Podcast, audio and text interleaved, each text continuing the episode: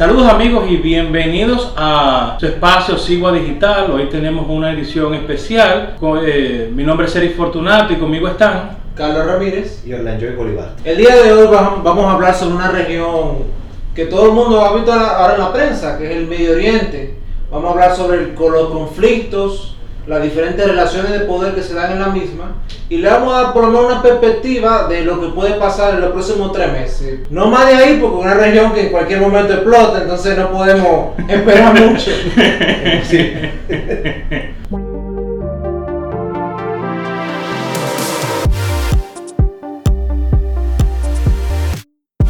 Bueno, pues nada, primero que nada, muchísimas gracias por la invitación. Eh, estamos acá, como bien estaba diciendo Carlos, aquí lo primero que queremos presentar es dar una perspectiva acerca de esta misma región para que los radioescuchas puedan entender más claro. Podemos ver de que, primero que nada, cuál ha sido el fundamento principal de esta región a nivel teológico y es el Islam. Para que puedan tener un poco más de apreciación, el Islam se divide en dos formas o dos ramas, la Shia y la Sunni. La Shia y la Sunni, la diferencia principal está de que al principio surgieron como formas políticas, pero a, partir del imperio safávida, entonces tenemos que esta misma lo que ha hecho fue que incluyó partes teológicas, modificando lo que es el concepto suní o islámico de que no hay más Dios que un solo Dios y que el profeta Mahoma es el último de los mensajeros. Ellos a esto le agregaron divinidades y que el mensaje continuaba con Ali, eh, que es el yerno y primo del profeta. Estas radicalizaciones teológicas es lo que ha dado forma a que en la región actualmente se den estas luchas de poder entre lo que es Arabia Saudí como principal bastión del sunismo y protector de las dos ciudades sagradas y el país Irán o Persia eh, que a través del tiempo, después del imperio safávida, empezó también a tomar una conducta mucho más agresiva en cuanto a expandir su forma de ver el Islam. Y esto es lo que al día de hoy ha hecho de que ambas facciones se diferencien tanto y a nivel geopolítico haya sido una herramienta bastante interesante para poder explotar. Por eso tenemos que, por ejemplo, eso fue un armamento que utilizó bastante en su momento Saddam Hussein contra lo que era el Ayatollah Khomeini. Entonces, básicamente es por aquí que está lo principal. De a partir de ese mismo momento es que se reaviva la misma situación de la fuerza en Medio Oriente, tomando por un lado en la actualidad lo que es Irán como principal bastión eh, persa. Sin embargo, importante recalcar que la ciudad sagrada más importante del chiismo no se encuentra en Irán, se encuentra en Irak, que es la ciudad en donde asesinaron a Hussein, que es el hijo de Ali en este momento. Entonces, al ser esta ciudad, Karbala, que se encuentra en Irak, es uno de los principales motores por los cuales presenta la mayoría de chiitas en Irak. Tomando Arabia Saudita, nosotros tenemos que su principal fuerza o bastión se encuentra en lo que es Qatar, Oman, eh, bueno, si querías decir algo. Eh, básicamente para que el público de este lado del charco entienda la diferencia. Básicamente pasé una analogía. Es algo así como los protestantes y la, iglesia católica. Se podría decir que sí. Se podría decir que sí. No me gusta hacer analogías porque realmente mm, siento que... Estuviera guardando la diferencia. Mm, exactamente. Ya con la diferencia en sí entiendo que sería suficiente como decir los protestantes y la iglesia católica con relación a, digamos así, a las imágenes, ¿no? Vamos a decirlo de esa manera. Eh, ¿Algo más? ¿Algún otro comentario en esta Iba a decir que ahora que tú mencionas esa ciudad tan importante, precisamente, eh, es en Irak que eh, matan en el, aeropuerto al general Soleimani. Correctamente, ese, ese, es un tema que vamos a tratar un poquito más adelante, pero para culminar esta idea, entonces retomando lo siguiente, de que debido a esta diferencia teológica, ha sido un arma geopolíticamente usada para poder avivar y poder controlar estas zonas a través de sus esferas de poder. Y estos son a quienes obviamente nos referimos a las potencias mundiales. Entre ellas tenemos que las principales dos fuerzas que se miden en el Medio Oriente son Rusia, a través de su bastión con Irán y los demás países que son allegados a Irán y o no países sino más bien digamos los que se asociaron al socialismo árabe que Correctamente. fue después de la segunda Guerra Mundial. correctamente correctamente. Entonces Del lado de Estados Unidos ellos recogen básicamente la, lo que eran protectorado del Reino Unido. Y correctamente esa es básicamente el área de influencia. Que también ellos cogen la parte francesa que también de, de Siria se le fue un la cosa pero lo menos tienes todavía esa influencia en la parte francesa que tenía Correctamente. Específicamente tiene más influencia lo que es en la parte sur de, de Siria. Eso está más que, más que visto por la misma actualidad, pero esas son las potencias que se juegan con, en la región. con Kurdistán tiene El Kurdistán es un área mucho más interesante que podríamos tratar en un programa más adelante, sí. Eh, y al final entendemos de que lo más importante es llevarse la idea siempre de que estas dos facciones, ahora mismo teológicamente adversas, es lo que persiguen para poder hacer una fuerza de poder en el área, empujados por una parte por Rusia o, protegidos por Rusia y por otra parte por Estados Unidos en ese momento. Entonces, ¿Quieres usted- decir algo, Eric? Sí, eso entonces, estamos hablando de que los terrenos que, eh, que- que están en juego ahora, en el pasado eran de, por tanto, o protectorado británico o protectorado francés. Son- eran esos básicamente esos dos, esas dos influencias que estaban en el, en el pasado. O sea, terrenos que antes eran, había más influencia británica o, por otro lado, eh, Ah, eh, hay una influencia rusa importante También, desde de, es. finales del siglo XIX. Correctamente, correcto. Ya siendo, el, siendo el imperio ruso. De hecho, Rusia tenía como objetivo anexar, siendo el imperio ruso, tenía como objetivo anexar a Irán a su territorio para así tener entrada al Golfo Persia. Bueno, anexó territorio que era antiguamente eh, sunita y chiita en ese sentido, porque la parte que se llama eh, el Khorasan, exactamente, que son esos países, eh, así fueron anexados al Imperio Ruso Mm. y todo eso se dividió eh, durante después de la Primera Guerra Mundial. De, de hecho, la expedición para anexar a Irán fracasa justamente porque se da justamente para él la Primera Guerra Mundial. Exactamente, y no hay que olvidarse de hecho de que aquí había una gran influencia de Estados Unidos en ese momento. Entonces los estadounidenses, Irán era parte de lo que era un protectorado inglés y entonces eso Sí. hubo mucho hubo muchos vaivenes políticos en ese momento de tumba del Shah Pahlavi la primera vez, luego viene eh, el primer ministro, no me recuerdo el nombre actualmente, pero lo tumban y viene Reza Pahlavi, ya entonces más adelante viene y cambia con el Ayatollah Khomeini, que puede ser un tema un poco más adelante en ese sentido. Sí, Entonces todo- ya, ya, todo se ocurre ahora en, en el siglo XX, en el siglo XX ya en los- Correcto. los 50, Correcto, la revolución correcto. islámica después. Correcto, correctamente. Ya ha pasado esta parte aquí, entonces, comentarios hasta el momento. Eh, es bueno saber que esta es una región muy convulsa, porque tenemos diferentes etnias, tenemos Sí. lo que habías dicho de que una, una diferencia en la religión, básicamente muy importante, y, y para muy, una buena parte de la población eso es algo elemental en su vida, pero también tenemos el asunto de los recursos económicos y las Correcto. rutas logísticas. Que por eso es que están las potencias ahí, por eso siempre se lo han dividido. Hay, hay lo que la gente no sabe mucho, sí, que es que Arabia Saudita tiene el precio de extracción de crudo más económico.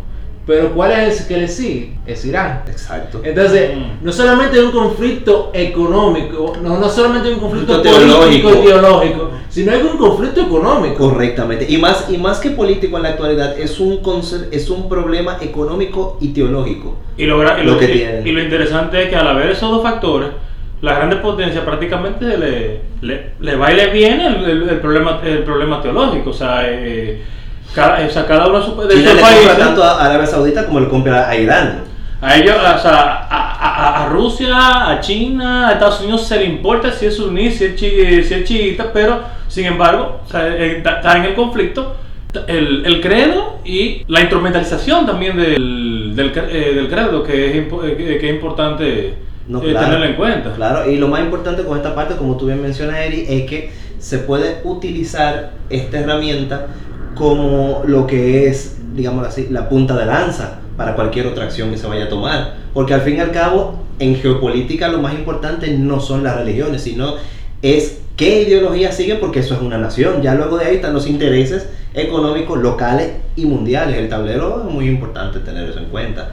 Entonces, eh, si desean podemos entrar a la parte ya, la, la actualidad, lo que ha venido sucediendo y... Algo antes de entrar es que yo creo que al no tener eso, eh, eso pendiente muchas veces, hay muchas estrategias que toman de diferentes países a nivel de política exterior, hace que el conflicto se ponga eh, más grave, porque al no saber cómo me voy a relacionar con, con aquel, porque eh, tiene tal pensamiento, tiene tal creencia más que esa zona, tiene ese aspecto teológico.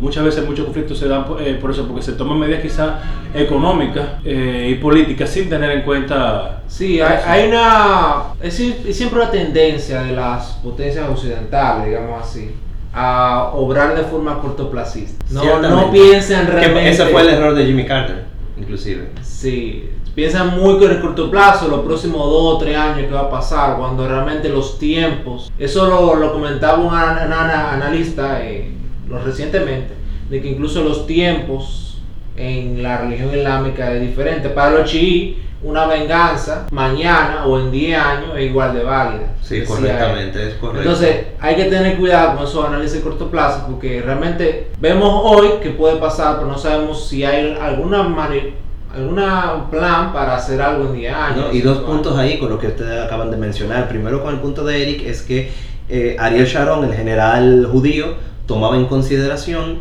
eh, el gran Medio Oriente, considerando a Medio Oriente como una región teológicamente unida a pesar de sus diferencias, mm, vamos a decir así, eh, radicales en cada uno, porque el sunismo y el shiismo en sí son dos facciones teológicas totalmente opuestas. Sin embargo, a nivel general, ambos leen Corán, ambos hacen el Ramadán, ambos peregrinan a la Meca, pues entonces, al final de cuentas, ese es un punto importante en el cual no solamente coinciden, sino que también cualquier situación que le pueda suceder a uno de ellos hace una reacción en cadena. Y con lo que tú estabas diciendo, Carlos, acerca de este punto, es muy interesante porque no solamente te da la idea de tú generar una, una forma de análisis y protección, sino que también es justamente eso lo que hizo que en su momento el Ayatollah Khomeini estaba exiliado de Irán a Irak. Y entonces cuando vuelve el Shah Reza Pahlavi le dice no mándalo afuera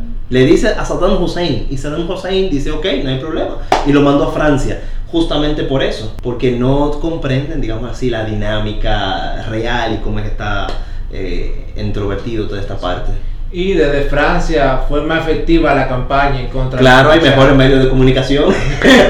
No, no fue inteligente realmente. Hay, hay otra cosa que considerar que en el lado de lo que es Ru- Rusia y China, en sus relaciones con los diferentes países son muy pragmáticos. Ve- podemos ver Rusia haciendo apoyo verbal, pero Rusia no va a llevar una fragata a defender Irán. Ni un barquito ni siquiera va. Lo de Rusia básicamente, bueno, diplomáticamente en la ONU yo te apoyo. China es una posición mucho más interesante. Ellos ya, ellos tienen una, una- neutralidad, una neutralidad de que no- ni me ofrezco a ser garante de paz, ni realmente yo entiendo, me desentiendo. Es como una posición ambivalente. No exactamente eso. Es por- como no, no digo que no, no estoy involucrado, pero estoy involucrado. Que miremoslo así, ahora la situación, vamos a verlo en perspectiva la siguiente Que forma. es importante se- señalar que Sí. una buena parte del petróleo que adquiere China en el exterior viene del Golfo Pérsico. Algo que la gente no sabe, actualmente Estados Unidos tiene casi una independencia energética. Estados Unidos está produciendo básicamente 13, 13 a 14 millones de barriles de petróleo diario. O sea, y, el mayor- y- y compra, y compra entonces de los otros, pero ahorra el de él. Entonces, también vende, porque vende como no, porque aproximadamente... su, su consumo pro- promedio son 18 y medio, Sí, algo sí, así. sí, sí. Pero por primera vez en la historia, una buena parte del consumo ya es de producción local. Sí. Ya es esa otra parte que se importa, que mucha gente tampoco sabe, es importada desde Canadá. Correcto. Mm. Esos son datos duros y Sí. muy importante conocerlos. Sí. Lo único es que ya, eh, me imagino que por ejemplo, que tú produzcas petróleo y exportes petróleo, o sea, tú, el precio va a estar eh, eh, manejado por los países que sean pertenecientes a, la- a OPEC, pero ya todo eso es un, un tema y otra harina de otro costal. Ciertamente, ciertamente. Y volviendo al tema que nos compete ahora mismo, ¿cuál es la, el contexto actual? Tenemos dos cosas. Primero, hacer un reconteo rápido. En diciembre, a finales de diciembre, no voy a, co- a colocar fechas por tema de tiempo, pero en diciembre sucede que el New York Times saca una noticia que murió un contratista estadounidense en la ciudad de Kirkuk. La ciudad de Kirkuk es una ciudad muy importante, inclusive ahí es que están una parte importante de los pozos petroleros iraquíes. Sucede que al matarlo ahí, los estadounidenses, a represalia, van a la ciudad de Qaim, que hace frontera entre Irak y Siria, asesinan a 25 milicianos pertenecientes al grupo paramilitar eh, pro-iraní en Irán, pero que también tenía algunos miembros que pertenecen a Hezbollah. Eso es importante saberlo. Cuando coge, entonces la represalia viene a través de ese grupo de milicianos, cercan la embajada estadounidense en Irak Sí, por dos días fue el cerco. ¿no? por dos días, inclusive brincaron lo que era el primer cerco perimetral que ellos tenían. Estados Unidos, Trump, lo que hace es que Y ya- es algo que es bueno mencionar. Sí. Todo esto bajo las autoridades iraquíes con los brazos cruzados. Los, los iraquíes se hicieron de la vista gorda, realmente. obviamente, Y desde el punto de vista de Estados, de Estados Unidos, lo que Trump no quería era que pasara otro Benghazi. no solamente otro Benghazi, sino también que no le pasara una situación como la que vivió Jimmy Carter, que eso le costó la reelección. Y entendamos también esto a nivel de geopolítica en su contexto. Trump está, olvídense del impeachment, eso no tiene nada que ver con el impeachment en ese sentido, desde mi punto de vista, obviamente. Sino eso tiene que ver desde este punto que tú acabas de mencionar, el que yo coloco, y que teniendo este punto de análisis, al él estar en plena reelección, él tenía que jugar una carta. ¿Esa carta cuál fue? Llamó al primer ministro iraquí, que es un primer ministro saliente, le contacta, le dice, mira, llama a este general Soleimani y al Muhandis, que la gente no habla de él, pero muy importante porque al Muhandis es, es la mano que crea a Hezbollah en lo que es en, en el Líbano y en, y en- y en Irak, y tiene esa parte de miliciano. Con lo Porque las, cual... mili- porque las milicias son las que están apareciendo en los artículos, que son la- el- las milicias populares, eh, que tienen la- la- las tres Se siglas. llaman Melissa PMLF. La. PMLF algo así. Esas Sí. son, eh, ese, ese es como el líder de, de, de esas o... Correctamente, él era el líder de esa que ellos al final de cuentas tenían lazos con Hezbollah y lazos también con lo que es Hamas. Mm, Entonces, él, al-Muhandis era muy importante. Soleimani también, porque Soleimani es una persona que viene, se unió justamente un año antes de la, de la, de la revolución iraní. Aparte de eso, participó en la guerra Irak-Irán. O sea, que tiene una, tenía una vasta experiencia. Y estaba, eso algunas personas también no lo conocen, haciendo muchísimas negociaciones desde hace muchísimo tiempo con los Estados Unidos Mm. y con los demás países. O sea, lo hacía tras bambalinas. Claro. Obviamente. Algo bueno señalar, el papel de él, de Soleimani, básicamente, fue preponderante en el asunto de la guerra contra el ISIS. Correctamente. De hecho, eh, tanto en la gestión de George Bush como de Obama, incluso los mismos israelíes tenían información que podía dar con, con el Sol- Soleimani y su aniquilación. Pero al ser funcional a la estrategia contra el Estado Islámico, lo dejaron, lo dejaron libre. Eso es, es una información que fue des- desclasificada. Y qué bueno, qué bueno señalar que a veces hay alianzas circunstanciales que dejan, dejan un buen... de- te dejan una confusión para el que no está muy enterado realmente. Sí, ciertamente. Entonces, cuando lo contacta el primer Porque, ministro, porque si bien no era una alianza, era básicamente, bueno, tenemos un enemigo en común y no nos atacamos por ahora. Lo que sucede que ahí va, en Medio Oriente se da la frase que yo siempre he dicho, el enemigo de mi enemigo es mi peor, es mi peor enemigo. Sí. O sea, en este caso, el enemigo de Irán y de los mismos musulmanes sunitas y shia de Irak era el Daesh. A pesar de que ellos también armaban a grupos pro Daesh y ese, había un, hay un todo un mare magnum de, Sí. de, de, de situación ahí. Que no se supone que el Daesh milicia. era como el brazo de ISIS en Irak o el brazo de... No, de- el Daesh de- es, lo mismo, significa, eh, lo que pasa es que el Daesh es un acrónimo del árabe Ok. que significa Estado Islámico en Oh, árabe. ok, ok. El Daesh es Eso el mismo, es, de otra manera, pero es el mismo. Exactamente, lo que significa es Estado Islámico de Irak y el Levante. Por Ya, eso mismo. Daulat al-Islamiyya al-Iraq al-Shams. Eso es lo que pasa. Entonces, por eso es el acrónimo Daesh y ahí es que se coloca. Al final, cuando lo contacta, volviendo a esta parte para culminarla, Trump le dice al primer ministro, llámame a Soleimani al Mohandis. Soleimani había salido de Siria, que estaba en Siria, se fue a Irak con pasaporte diplomático. Ojo, mataron a un diplomático, no fue con pasaporte militar. Ahí fue un fallo estratégico también. Porque si bien es cierto que querían eliminarlo, tenían que eliminarlo en otra función, en otro momento. Pero ¿qué resulta? Lo asesinan, un- matan dos pájaros de un solo tiro. Trump gana sus bases con este logro, logra, valga la redundancia, una victoria importante, por lo menos a nivel cortoplacista. ¿Y qué ha sucedido actualmente en Irán y en la región? Nosotros vimos todos cómo canonizaban a Soleimani durante tres días, desde su asesinato en la ciudad de, de Bagdad hasta llevarlo a su ciudad natal en Irán. Pero ¿qué pasó después? La tensión. Y al acabar con este general de tan magna valía para el ejército y la logística política, básicamente, como decía un, un comentario jocoso en Twitter, lo que matar a Soleimani es como bajarle Darth Vader al imperio. efectivamente. Entonces, eso Entonces, fue lo que sucedió. Yo ahí divergo contigo, no creo que el ataque sea cortoplacista, creo que ahí, aquí hubo un poco de visión de mediano plazo, por lo menos porque al matar a Soleimani dejan desarticulado muchos grupos. Él era, él era básicamente un armador. No, no tanto a Soleimani, de diferentes grupos. Lo que pasa es que ambos trabajaban en conjunto. Soleimani tenía más incidencia, vamos a decir así, en Siria que lo que tenía en Irak, en el sentido de lo que era la participación propia. Participó mucho más tiempo lo que era en Siria, eh, trabajó mucho en Irak, no lo digo que no, pero Al-Muhandis era el brazo importante en este sentido. Y respecto a Irán, ¿qué tan importante era Soleimani, o mejor dicho, qué tan cierto es que Soleimani era prácticamente el brazo derecho de, de, de y que él tenía, o sea, no sé si él tenía aspiraciones, pero eh, en, la- en análisis de Irak y de toda la corriente para allá era de que el, el que se pintaba para sustituir al ayatollah era Soleimani, porque en ese sentido, si es así también, entonces hay que ver que no necesariamente sea corto, No, no, no que- tanto así, y eso es bueno que lo trates, porque yo recientemente conversaba con un analista internacional, amigo nuestro, un hobby, eh, Jackson, Con sí. y ya se le Saludos explicaba, para él si está escuchando. ya se le explicaba de que básicamente el gobierno civil de, de Irán está, es un preso de confianza en una estructura teológica militar, básicamente. Ahora, en esa estructura te- de, de religiosos y militares, los religiosos están por arriba, y ahí que vemos el ayatollah.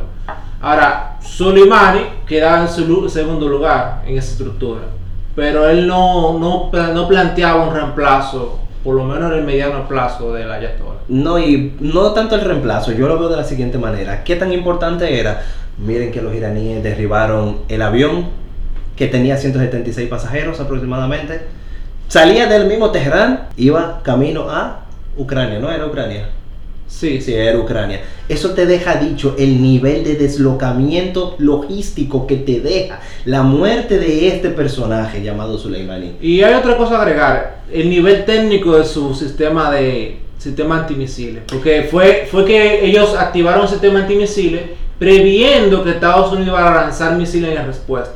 Claro, Entonces, obviamente. el sistema antimisiles de ellos es tan anticuado que un avión saliendo del mismo aeropuerto de su territorio lo interpretó como un misil. Yo no llamaría tan anticuado, sino que, acuérdate, Debe haber un asunto de protocolo.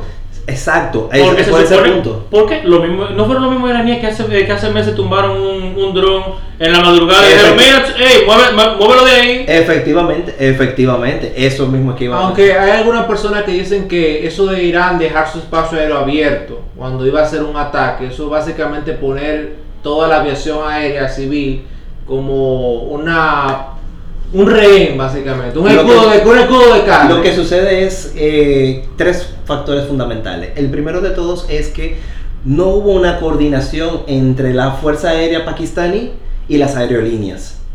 Yo estaba eh, viendo en, en- en esos mismos días eh, como en el programa en el programa Down, que es un programa televisivo o es un canal de televisión pakistaní, estaban anunciando de que las principales aerolíneas iban a comenzar a desviar por ellas mismas porque no habían recibido instrucción. Entonces, eso me dio a entender que justamente iba a haber un conflicto, que cualquier avión que cruzase por ahí, ellos lo iban a derribar. Segundo, el problema fue también de que al estar dislocados a nivel logístico por la pérdida de su militar, esto le genera a ellos cierto grado de error. ¿En qué sentido? Cuando tú tienes un general que te hace falta, y un general de esa valía, que tanto dentro como fuera de Irán y en la región representaba algo importante, y te lo eliminan de repente, eso desmoraliza, aunque no lo queramos ver. Entonces, aparte que des- des- desmoraliza, te pone en un estado de pánico Entonces, mira, este, este es un avión de, este es un avión de guerra de los gringos. que no se sabe, no se sabe un Sí. avión, eso, eso es lo que sucede. Ahí es que está entonces dos cosas. Y tercero, decir que el sistema de ellos, recuerda que ha sido tomado por eh, mucho tiempo con asistencia rusa, ha sido actualizado. ¿Cuál fue el problema? El problema fue la desconexión que mencionábamos al principio entre lo que eran las aerolíneas y lo que era esa fuerza. ¿Qué ha agravado la situación para ir a este momento? le y por qué están las, la- las protestas en este sentido, lo cual ha beneficiado a Trump y ha beneficiado al mismo Arabia Saudita y el gran ganador de todo esto hay que decirlo es Netanyahu, porque le da claro, Sí, lamentablemente Netanyahu. Oye, Debe estar en Netanyahu eh. Oye, claro, pero claro, pero míralo ahí, ese, óyeme, pero sinceramente eso fue una Sin, eh, sin hablar y sin, y- y- y sin hacer nada. Hasta ahora que se, que, se- que se sepa. Exactamente, exactamente. Porque, óyeme, como tú, siendo un general de esa valía, tú vas a ir sin, sin ningún tipo de protección, no vas a ir nada, tú vas a hacer simplemente eso, porque ya está, parece que estaba acostumbrado que sucediera eso. Entonces, en Irán viene la confusión. Resulta ser que en ese estado que mencionamos, en el cual primero están desmoralizados, están aterrados, entonces están confundidos, porque el gobierno decía, no, no fuimos nosotros. Pero las informaciones que tenían las potencias, Canadá y Ucrania, Sí. aunque Ucrania no es una potencia, valga, pero bueno, Canadá y Ucrania, oye, te decían que sí. Y al tercer día tuvieron que decir, de acuerdo, Fue fuimos error. nosotros, fue por error, discúlpenos. Entonces eso es lo que ha levantado la ira, de venir de un estado de desasosiego, de penumbra, de, Y, y de eso, dolor. son cosas que se van agregando la crisis social y económica que Claro, con una inflación altísima y un 40%. Entonces, un desempleo altísimo también. Entonces, 20, 20%. 20 y 21 creo yo que lo vi la última vez, hace una semana. Aunque según Steve Hank, la inflación real realmente va por un 120%. Esos son otra, ya- métrica. Sí, ellos, ¿qué les digo? Un país de Medio Oriente, no sé. Pero 40 o 120% de inflación. como quiera, es- demasiado, Entonces, mucho. ese es el problema en el cual Irán está sumido actualmente. Eso hace de que las relaciones que tenga que hacer sean un poco más pausadas, primero para calmar a su población, tratar de unificarla y en base a ello entonces tratar de ver qué puede hacer hacia adelante. Es un punto en el Y cual... con lo de la unificación es interesante, porque si viste la- el funeral de Soleimani, hubo un choque entre dos grupos de la de los militares. A eso y murieron muchísimas personas, eso casi no sé. Pero las personas que fallecieron fue más porque en esa, en esa localidad Habiendo tanto, habiendo poco espacio, o sea, eh, se Exactamente, pisaron- se no es como quiere decir, yo, yo escucho un analista por ahí los otros días decir que es que eso es- pertenece a su teología, que no sé qué, no, nada que ver. Eso no tiene nada, eso fue simplemente cuando tú tienes una estampida de personas que pasan por una calle, imagínense unas personas que estén pasando por calle, más de, más de 11 mil personas que estén pasando por la calle El Conde al mismo tiempo, obviamente, y con esa rapidez, obviamente que van a haber algunos, algunos lastimados, algunos heridos, algunos fallecidos, porque no todo el mundo anda con el mismo ritmo. Entonces, eso es lo que realmente sucedió. Para decir con el gobierno y la región, esta es una situación que Netanyahu la está utilizando para reorganizarse, principalmente con su, en- con su arma principal, que es el Mossad. Segundo, Arabia Saudita le beneficia porque está dislocando a su principal enemigo y a su vez está permitiéndole a ellos poder reorganizarse y realizar mejores acciones en lo que Yemen y en los demás y países de la hablando región. de eso, no sé si vieron recientemente que Trump propuso expandir la OTAN al Medio Oriente. Exacto, entonces todo incluyendo, incluyendo algo muy interesante, Arabia Saudita, Emiratos Árabes Unidos, Irak e Israel. Oh, bueno. Países que hace no tantos años eran totalmente antagónicos, Ciertamente. En una sola, en una misma alianza militar es algo en la historia que no se ve mucho. No, eso es bastante raro, ¿eh? Realmente. ¿Y Y, será entonces que la, porque supuestamente eh, Irán ahora está pidiendo como que vamos a hablar, vamos a hablar de, de paz, ¿será por esa solicitud o fue antes? de- no, no, no. Es por lo que yo le estoy mencionando de la situación interna que ellos, ellos saben claramente que primero tienen que reorganizarse a lo interno. Si ellos quieren realmente poder echar hacia adelante lo que es terminar su programa nuclear, mantenerlo como ellos lo, lo- lo están haciendo, ellos tienen que hablar de paz, no le queda otro camino.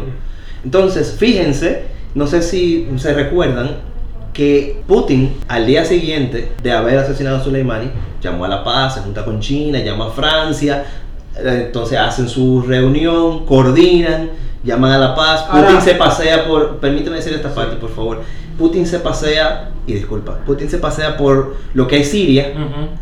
Luego pasa por Turquía, y todo eso no es coyuntural, eso es mandándole un mensaje a Estados Unidos. Oye, a mí lo que pase de Irak para allá, yo- está bien. Pasó, yo no me puedo meter, muchas cosas, pero pero la línea roja tuya está en Siria. Porque recuérdense que en Taif, que es una, una ciudad costera de Taif, o no, no recuerdo bien ahora el nombre, se me... lo Porque de hecho llegaron a, eh, a un acuerdo donde, eh, donde ellos eh, se, eh, se La- pusieron en el área petrolera de Siria Sí, y dijeron que Rusia, Turquía y toda la demás, hagan lo que ustedes quieran por aquí. Yo me voy a quedar aquí. El que, qui- eh, si usted no quiere que alguien muera, usted lo manda, usted lo manda para acá, para, esta- para este sitio. Donde aquí está la parte del- petróleo, yo me quedo aquí. Usted haga lo que usted le dé la gana. Eso fue lo que hizo Putin, mandando una señal clara diciendo, oye, tu línea roja está aquí. Esta es la parte que tú no puedes cruzar y cuidadito con eso, porque recordemos que Rusia tiene bases militar en las ciudades costeras de Siria. Y ojo, China, ¿qué función juega China? China tiene, no sé si se recuerdan, pero tiene también eh, presencia en Israel.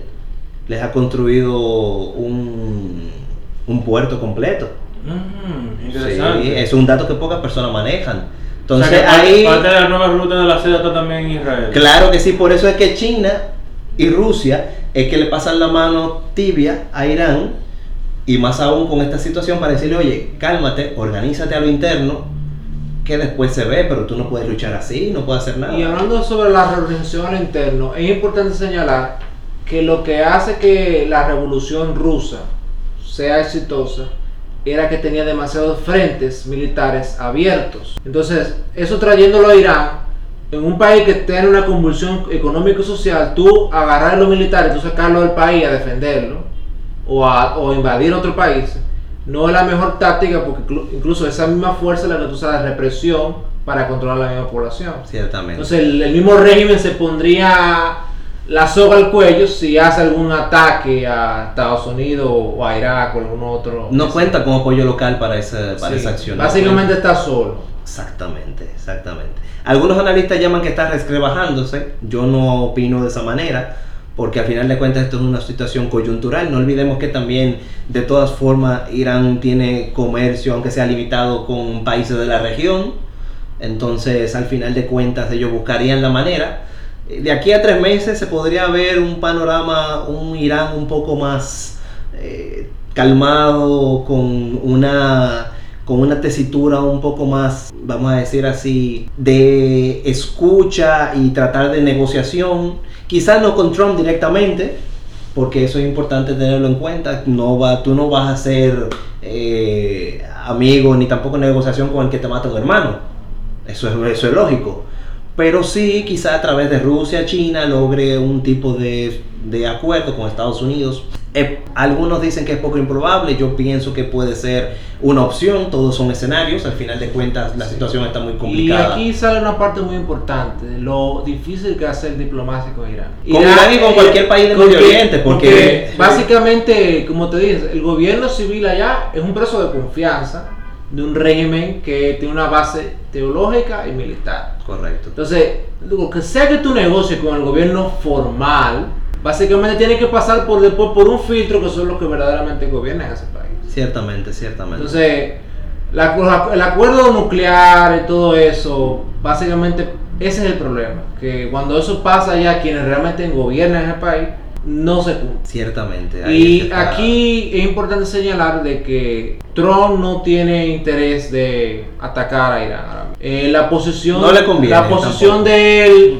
básicamente es presentar, yo estoy aquí, yo tengo fuerza y tú no puedes de- detenerme, básicamente. Ahora mismo eres un héroe para sus bases. Entonces ahí él muestra una posición de fuerza, pero también no se presenta como un halcón, como la como lo que está acostumbrado mucho de venderse la, la intervención así alegremente de Estados Unidos. Tampoco puede porque realmente lo que él está llamando es a eso mismo, a las, a las sublevaciones del pueblo. Fíjense que en su discurso lo que hace Trump es hablar básicamente de situación que mira, hay una situación real, eh, hemos tenido que eliminar a este personaje debido a que significaba un conflicto más allá de lo que ha sucedido ahora mismo, las personas que mueran. Sin embargo, el pueblo de Irán es un pueblo eh, que ha sido un pueblo aguerrido, es un pueblo inteligente, es un pueblo eh, de buenas Y un personas. dato curioso, primera vez que un presidente de Estados Unidos se expresa en farsa. Exactamente. Entonces, por ahí es que está la, la, vamos a decir así, la orientación en este sentido. ¿Y qué papel juega Arabia Saudita para culminar en este sentido? Bueno, Arabia Saudita está jugando un papel de, vamos a decir, espectador. Primero para observar cómo va la situación, cómo sigue. Le conviene esto a Arabia Saudita porque a pesar de todo vende el crudo un poco más caro. Ya luego vimos que se reorganizó, pero le conviene porque disloca a su principal enemigo y bueno, le da mayor refuerzo. Que si bien es cierto, no, no cuenta, digamos así, con la intención de querer invadir otras zonas, pero también es cierto que no se siente, digamos así, tan mal de que lo vaya así a Irán. O sea, que al final a nivel se sentirán, se sentirán más tranquilos porque no con Soleimani ya fuera de juego, los hutíes que le estaban causando realmente dolores de cabeza se van a poner un poco más calmados. Quisiera decirte que sí, pero no, porque lo que pasa es que cada, cada región tiene un experto en general. Fíjate que el que colocaron ahora en sustitución de Soleimani Sí, es un experto en, en- en- India, Afganistán, Sí, Pakistán. En el interim de la muerte de Soleimani, Bueno. atacaron, bajaron el que estaba. Obviamente, no, obviamente, sí, obviamente, sí, obviamente. Eso no sonó mucho en la prensa, pero bajaron también el que estaba allá. Sí, Entonces, sí, obviamente, obviamente, sí, exacto. Pero Se desarticularon una red que volverla a armar no es difícil, para es difícil. conseguir personas así de esa Y, re- y con, y con la situación económica y social que tiene Irán también. Exacto. Porque con recursos tú podrías armar cosas, pero sin recursos te se te complica. No solamente con recursos, con lealtades. Acuérdense que la milicia es de lealtad. Exacto. Sí. Entonces ahí, bueno, Pero ya más o menos para cerrar el tema, en los próximos seis meses, eh, al menos que no explote algo, porque esta región re- bueno, es muy convulsa. es una, es una zona bastante caliente. Convulsionada. Caliente, No, caliente. Veremos mucha Caliente, negociación, caliente, caliente. mucha negociación, mucha diplomacia tras bambalinas. Eso es lo que nos espera. Eh, por lo menos el precio del petróleo, ojalá que no se inventen más cosas para que no, no varíe más. Tenemos la ventaja de que por lo menos Estados Unidos es un gran productor ahora mismo y por eso se estabiliza un chin más el mercado. Pero tendremos básicamente unos seis meses de paz armada, digamos. Podría decir, yo no lo voy tanto a seis meses, ponle tres. Ponle Uno tres meses de un armisticio. Exacto. Tres meses, luego hablamos. Bien, eh, ha sido muy, muy bueno y ya en, otra, eh, ya en otra edición especial seguiremos trabajando el tema del Medio Oriente. Eh, les recordamos que estamos en Spotify, pueden buscarnos como Sigua Digital, en YouTube también como Sigua Digital, pueden buscar Sigua Producciones en, eh, Facebook y ya estaremos dando también más detalles de cómo poder, eh, si tienen cualquier comentario, pues contactarnos por la vía de, de Instagram de lo que hemos participado hoy. Muchísimas gracias y hasta la próxima. Feliz fin de semana casi largo.